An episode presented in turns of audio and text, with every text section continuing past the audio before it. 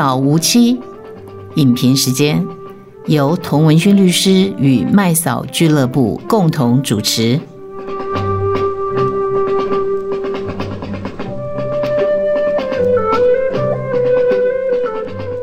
好，大家好，我是童文勋，我是麦嫂，我是卢卡。因为年底了嘛，对不对？然后其实今年过年虽然比较晚，但是我们都知道过年的时候根本没有电视可以看啊。然后那个 HBO 也非常难看啊，所以我们其实应该要开始，现在就要准备，就是说我们到了这个过年那段时间哈，无聊期有什么电影可以看哈，或是有什么影集可以看。那所以我们今天就来进行一个遗珠之憾哈。那些遗珠呢，是在可能过去。可能已经有一两年的影影集都有可能哈，就是很多人还是没有看过，其实可以在这段时间去补追剧。好，那我们就从这个那个麦手开始吧。好，我要跟大家推的是今年上半年非常红的一个美国纪录片影集。很多人说纪录片就无聊死了，不会，这纪录片让你看到欲罢不能。好，我本来是要讲两部，但是因为时间上的限制，我就先讲这部《虎王》。很多人说《虎王》干嘛？是 Discovery 频道还是那种动物星球？不是，他是在讲人与人之间的斗争，所以我帮他下了一个标题，叫做“人比兽还邪恶”。主角呢是一个昵称为“虎王”的一个人哦，然后他呢住在非常有趣的地方，他住在 Oklahoma，然后他的名字叫 Joe，然后他把他自己的英文名字取叫 Exotic Joe，就是异国乔，他觉得他很有异国风情。有趣的是呢，他在一个那么保守的地方，他是一个出柜的同志，而且他同时有两个丈夫，而且丈夫都年纪小他很多。他的兴趣呢，就是喜欢养大猫咪。我讲大猫咪，很多人都觉得，嗯，到底是什么东西啊？就是老虎、狮子跟豹。然后呢，他不但养它们，他会繁殖来贩卖。在贩卖过程当中呢，当然就会有很多动保人士出来骂了，就说。这些猫咪实际上根本不应该被圈养的，它们就是具有野性的，它们就是应该在非洲大草原奔跑的。结果你们把它豢养成变成是家庭宠物，根本就违背他们的本性，然后就开始挞伐他，说是敛财啦，然后跟那群好莱坞的有钱人们勾结啦。其实大家应该无法想象说，到底养猫咪。好，跟养老虎有什么样的差别？那在座很多人都养猫咪啊，我也养猫咪，童律师也养猫咪嘛，对不对？但是养老虎的费用跟环境，应该不是所有人都可以负担得起的嘛。全世界呢，大家都知道，像这样子的呃凶猛的猫科动物都是濒临绝种的，大概数量呢六千多只而已。但是呢，被豢养的，就是养来做家庭宠物的，就高达了六成，很夸张，说有六成是。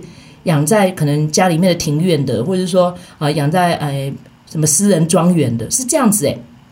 所以就变成说，这个人的作为引发了非常多的动保人士的批评。后来呢，就跑出来一个女性的动保人士啊、呃，大概差不多五十多岁，跟这个虎王年纪差不多，叫 Carol Baskin，他就举办了一个。基金会，他筹办这个基金会叫做 Big Cat Rescue，就是在拯救猫咪的一个救援团体。然后，但是他很有趣的是，他跑去这些呃，就是私人豢养的这个猫咪的呃庄园们，把那些猫咪救出来之后，他自己开动物园，他也收费，然后利用志工，然后他也收募资。所以呢，到底这些救援团体的人是真心的爱猫咪，还是像虎王这样的人才是真正的疼爱这些动物们？所以就变成引发了很多人性、兽性还有体制之间的一些抗争。那最后有趣的是，虎王本尊他决定参选州长。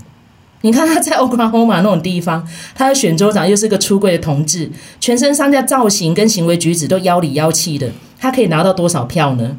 诶，很有趣的是，还让他拿到不少票。更好玩的是呢，他两个呃结婚的伴侣，就是他的老公，其中一个呢又长期嗑药。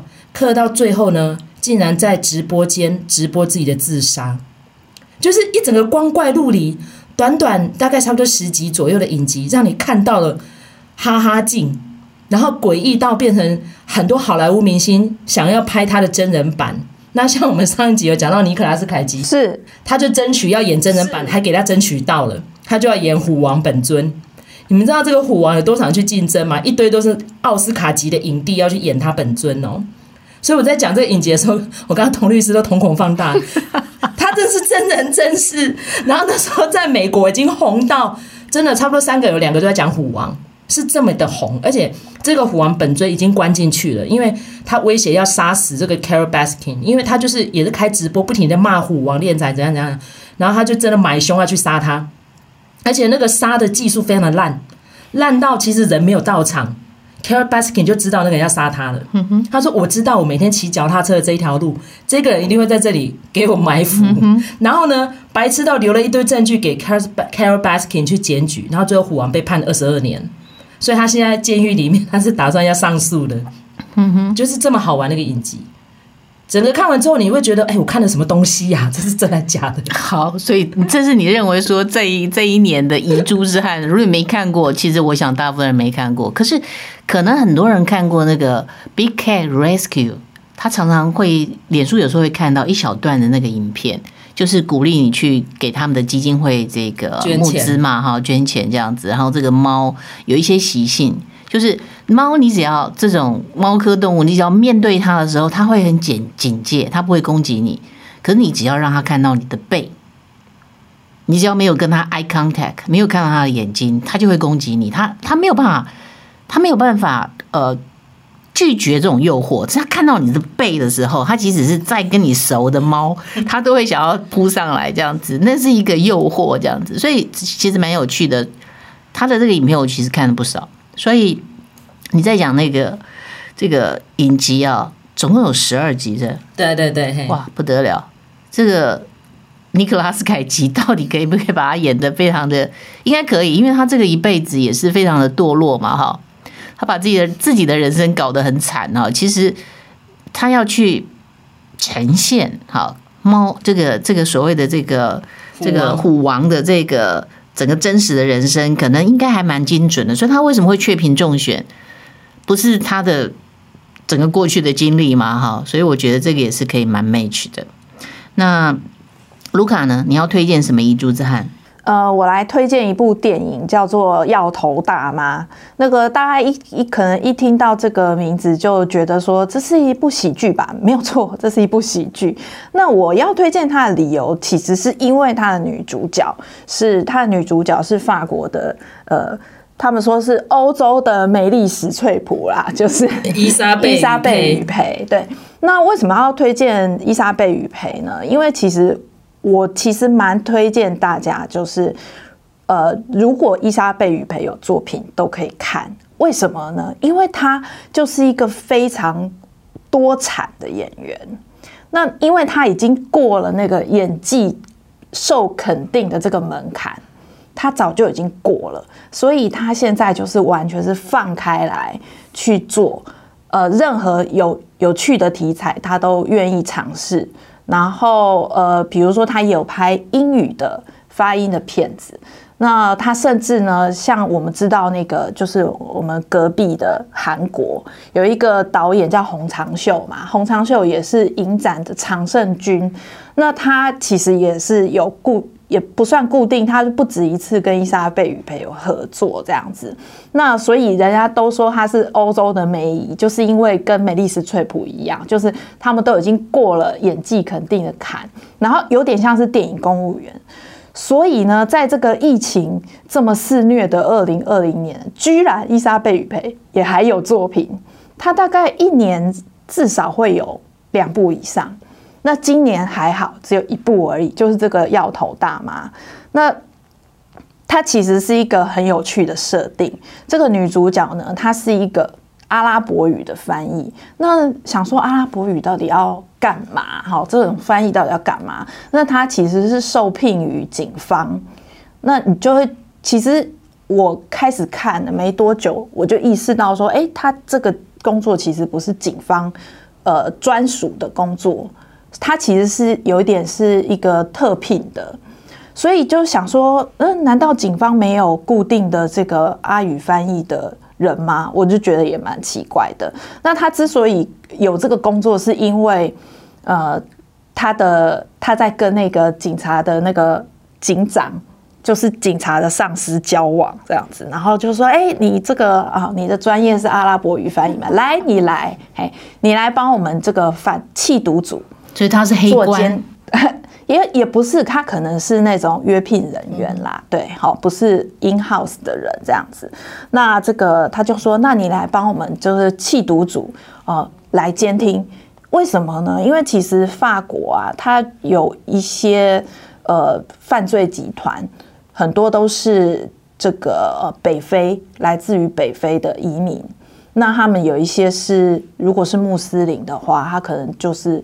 穆斯林之间都是通法语的啦，哎，通那个阿语的这样子，所以这个有历史的因素。因为有一段时间，法国很多年了，几十年了，他们为了这个引进底层的劳动力，是，所以让北非的一些移民过来。对，可是现在他们的二代变成是非常严重的问题，其实大概有十年之久吧。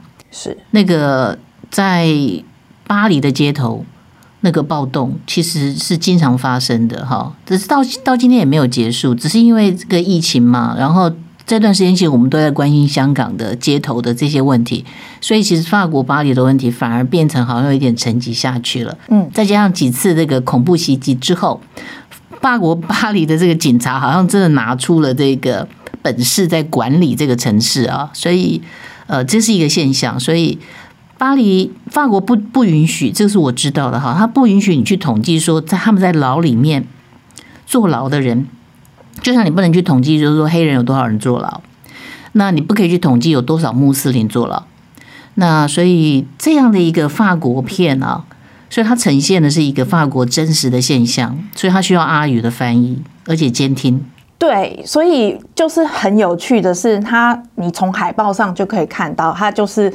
伊莎贝雨培，然后戴着一个大大的太阳眼镜，然后打扮成一个阿拉伯的妇女这样子，所以她叫药头大妈，就是很好笑凸体的。可是你其实你真的进去看，你就会看到他们法国社会里头的缩影的问题。对，比如说像我们刚才讲说，这个主角他是一个阿语翻译嘛，然后他是怎么样的？他的他有几个女儿，然后女儿都大了。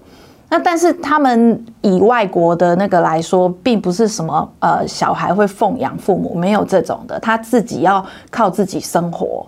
那那个呃，但其他日子过得不怎么样，为什么呢？因为他有呃很大的一笔经费呢，是要呃把他的妈妈送到养老院去，然后要付那个看护的费用。跟那个住宿的费用，所以其实她日子有点拮据，也就是为什么她这个她的男朋友要提供她这个警察局的工作，是因为这样子来。所以她住在一个还蛮蛮贫困的公寓里面嘛。她住在，她就很有趣，她住的那个地方呢，那一整栋呢，只有她一个呃白人，其他人都是中国人。她住在一个温州的社区，看真的超妙的，所以。这个就是我觉得女主角的处境，她很能呃展现出就是一个呃中老年的妇女在法国有可能是怎么生活的，而且也合理化她后来的抉择，对不对？没错，对，就是后来呢，她就她就在监听的时候，然后她就发现说，哎，她监听的这个对象讲来讲去。哎，出现了一个人物，他就因为他在那个里面就跟他的同伴讲说：“哎，我要去看我妈啦。”然后说：“啊，我妈哦，我妈在那个某某某养老院工作这样子。”然后就想说：“哎，他讲的这个人，这个我监听的对象的妈妈，其实就是我妈妈的看护。”嘿，对，就是因为刚才那个童律师有讲到，就是说他们引进这些移民是为了要做一些比较底层的工作嘛，所以就是这样子，妈妈呢就来做看护，然后呢把这个小孩带来，然后小孩呢就是呃可能也找不到什么好的工作，所以就铤而走险变成贩毒集团的人这样子，那他就觉得说，哎，可是这个看护哦对我来说很重要。那所以呢，那个他的儿子对他来说一定也很重要，所以我要那个告诉这个儿子说，他就用了一些方法，然后偷偷告诉那个儿子说：“哎，你现在被监听，你赶快现在赶快把你载的那一车一卡车的毒，你赶快把它倒到某个地方去，这样子警察要抓你的时候，他们就没有证据了。这样子，然后就搞这一套，结果她的男朋友去那个捕。”去那个逮捕那个人就扑空，因为整个卡车都空空的。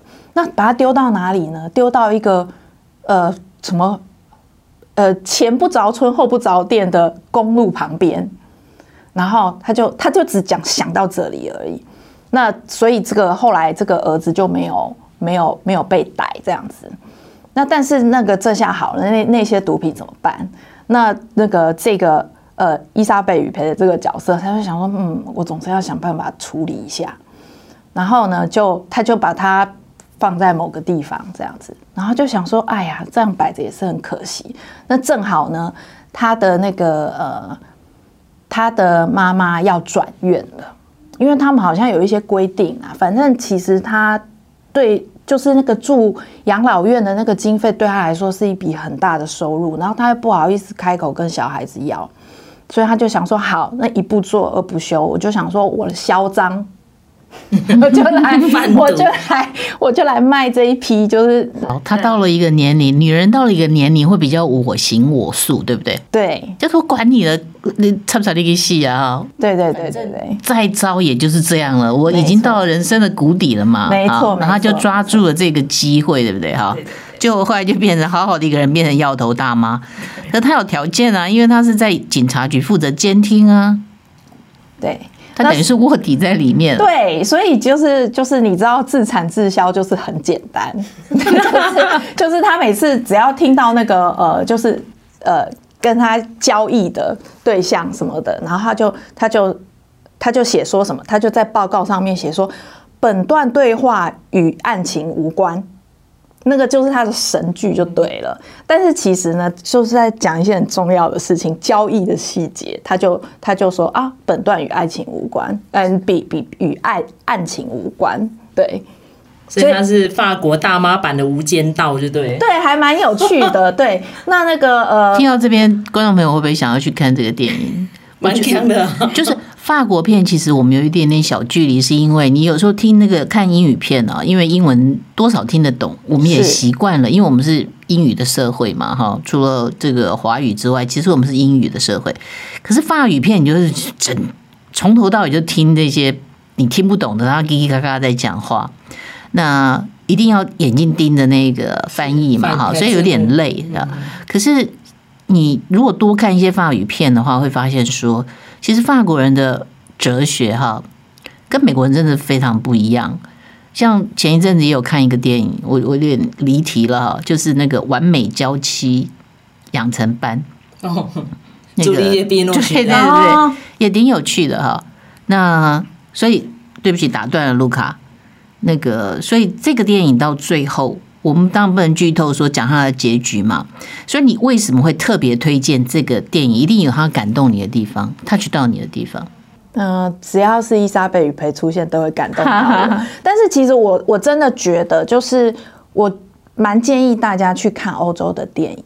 原因是什么呢？其实我觉得从伊莎贝雨培这个人、这个演员的发展，我们就可以看得出来，其实相较于好莱坞来说。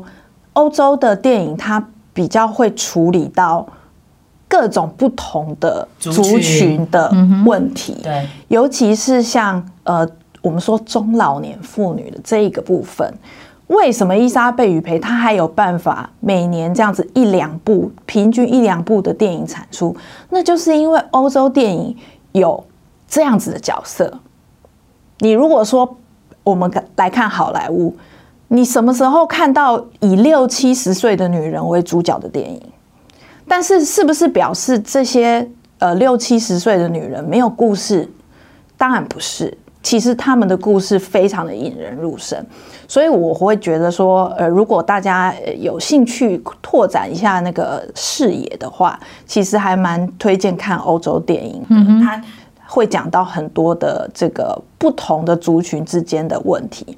那像那个讲回来，那个药头大妈这个部分，他不是说只是会讲阿语，他就可以去贩毒，其实不是的。因为现在的贩毒呢，就是呃，也都是年轻人，所以就变成说他要透过一些年轻人的手段，比如说他中间有一段就是他们在讲交易的部分，然后他就去玩 game，就是你知道玩家大家都进到一个 game 里头，然后他们在 game 里头就不会。就不受打扰嘛，然后他用一些代号他其实是在讲贩毒的事情。聊天室里面，对，但是其实呢，那个你听起来好像在讲说，哎，你那个支援我一下，那拿一个什么宝剑还是干嘛的，以为是呃游戏里头的对话，但其实不是，他其实是在贩毒，所以就还蛮有趣的，就他做了很多尝试。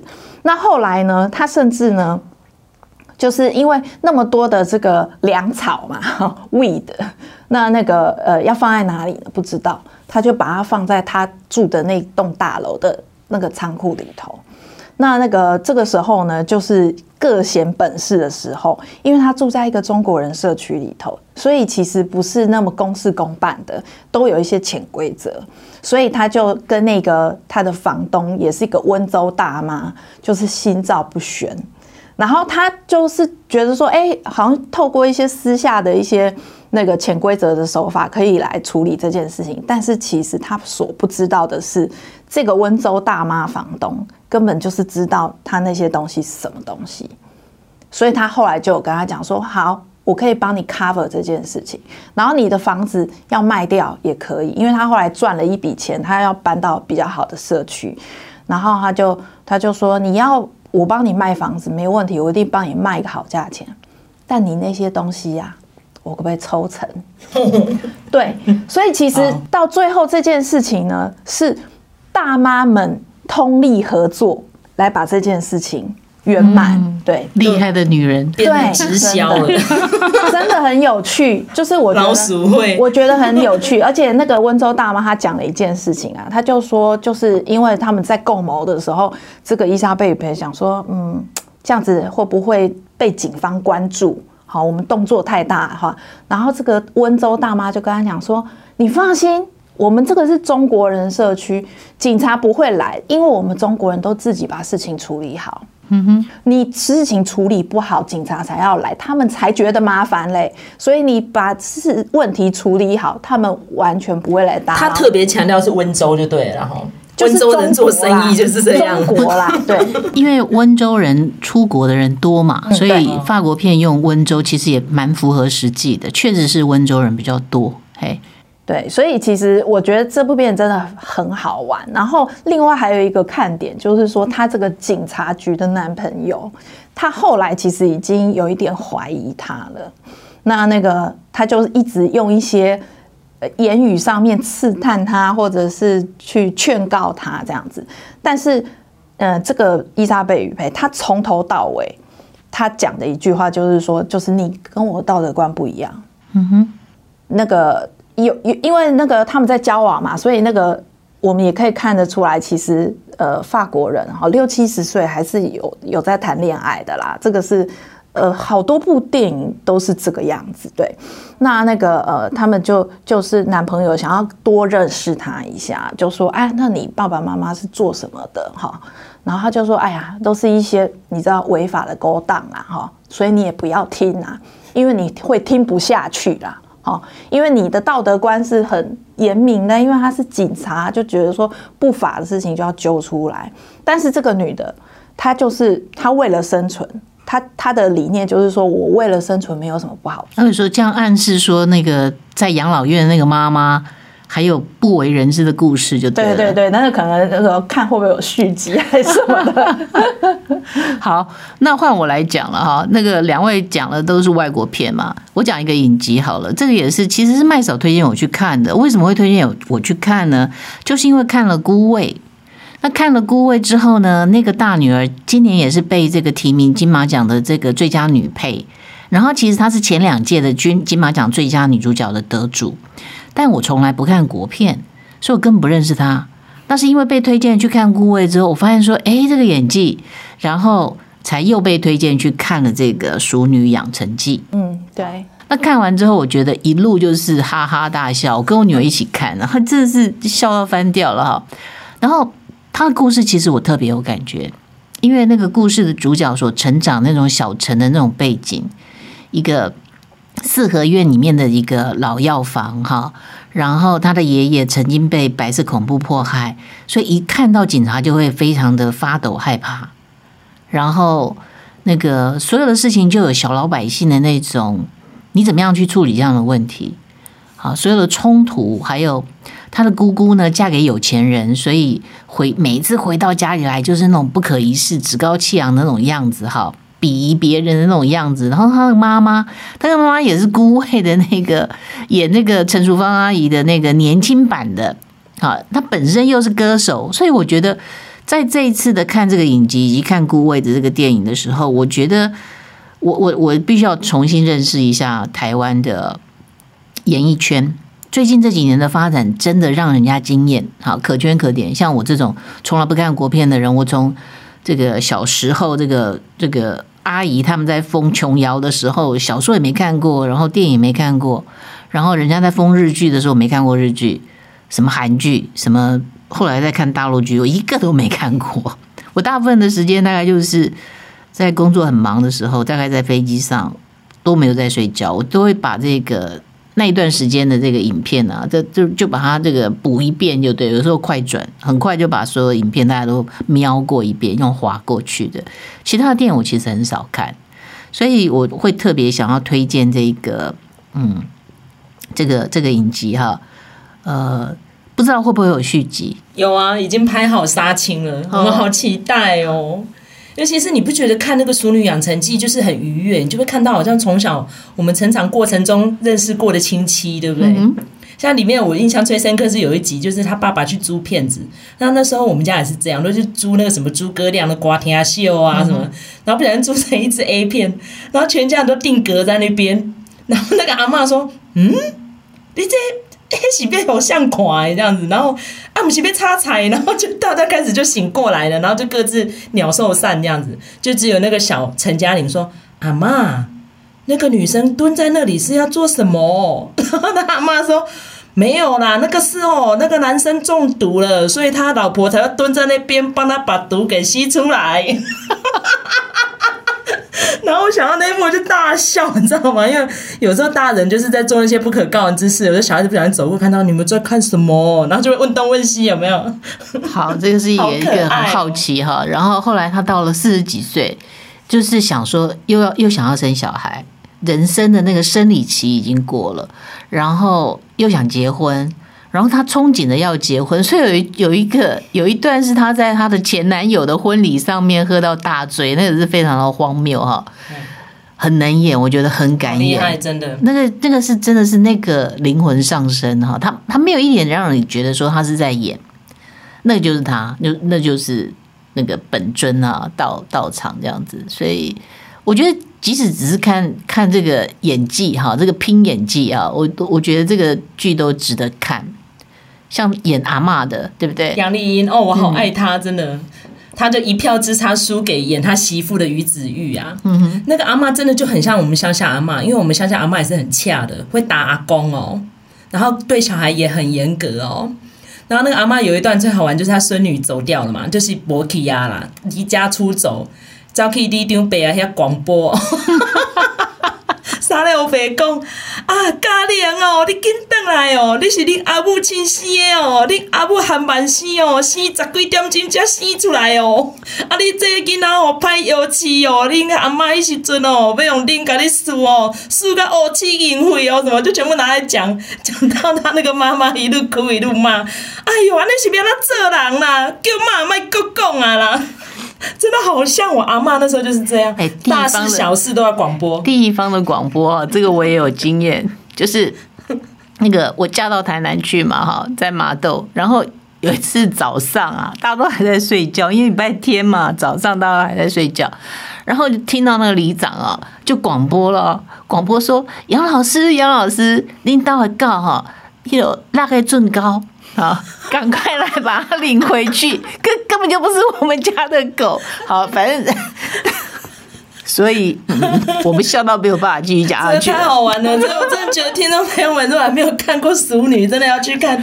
那尤其是因为乡下人，就是大家都很有人情味嘛。那阿妈那时候在安排后事的，就讲：嘿哦，嘿撇猪啊吼，花啊钱啊未还我，我若死吼，叫伊唔通来。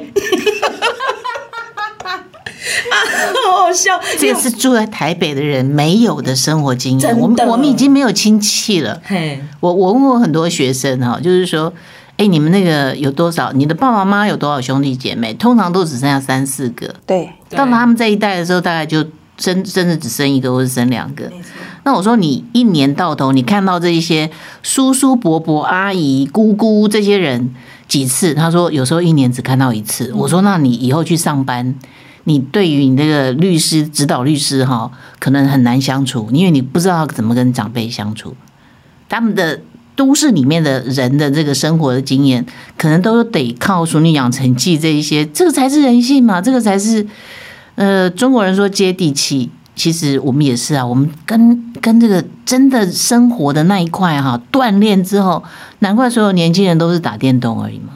对对，真的，所以我就觉得，因为我们的年纪刚好就跟陈嘉玲差不多，所以看到里面好怀念哦。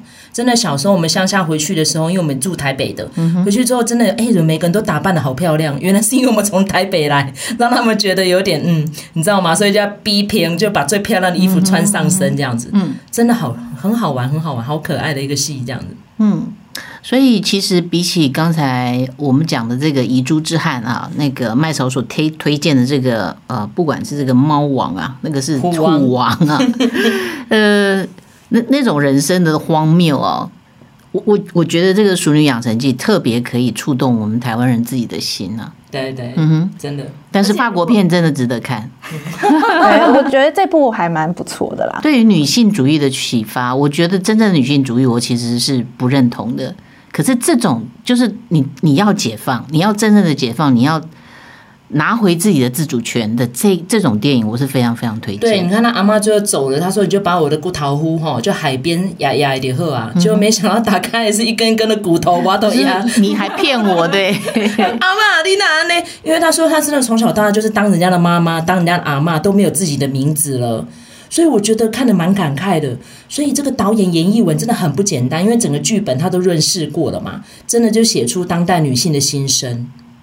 对，我觉得如果说我们今年呃讲说，比如说今年的金马奖不是有同学麦纳斯嘛，四十几岁男人的心心声，那四十几岁女人的心声就可以来看《熟女养成记》。那其实我也从这个剧里面有看到很多熟面孔哈，所以我们也帮男生讲一些话，帮男性讲一些话好了，《熟女养成记》的那个爸爸。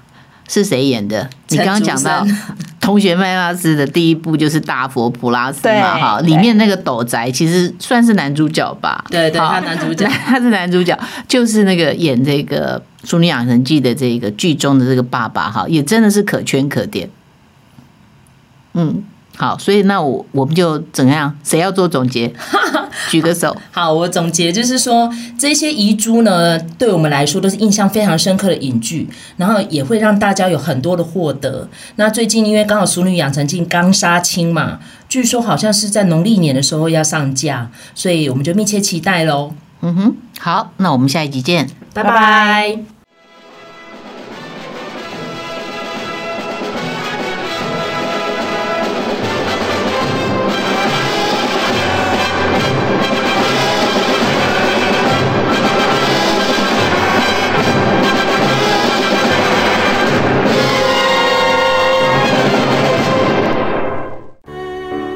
喝纯净咖啡，听最真诚的声音，口感香醇，把人生的甘甜、酸苦完美搭配，跟人生和解，跟自己和解。纯净咖啡，让心灵纯净。支持 We 点 TW，喝好咖啡。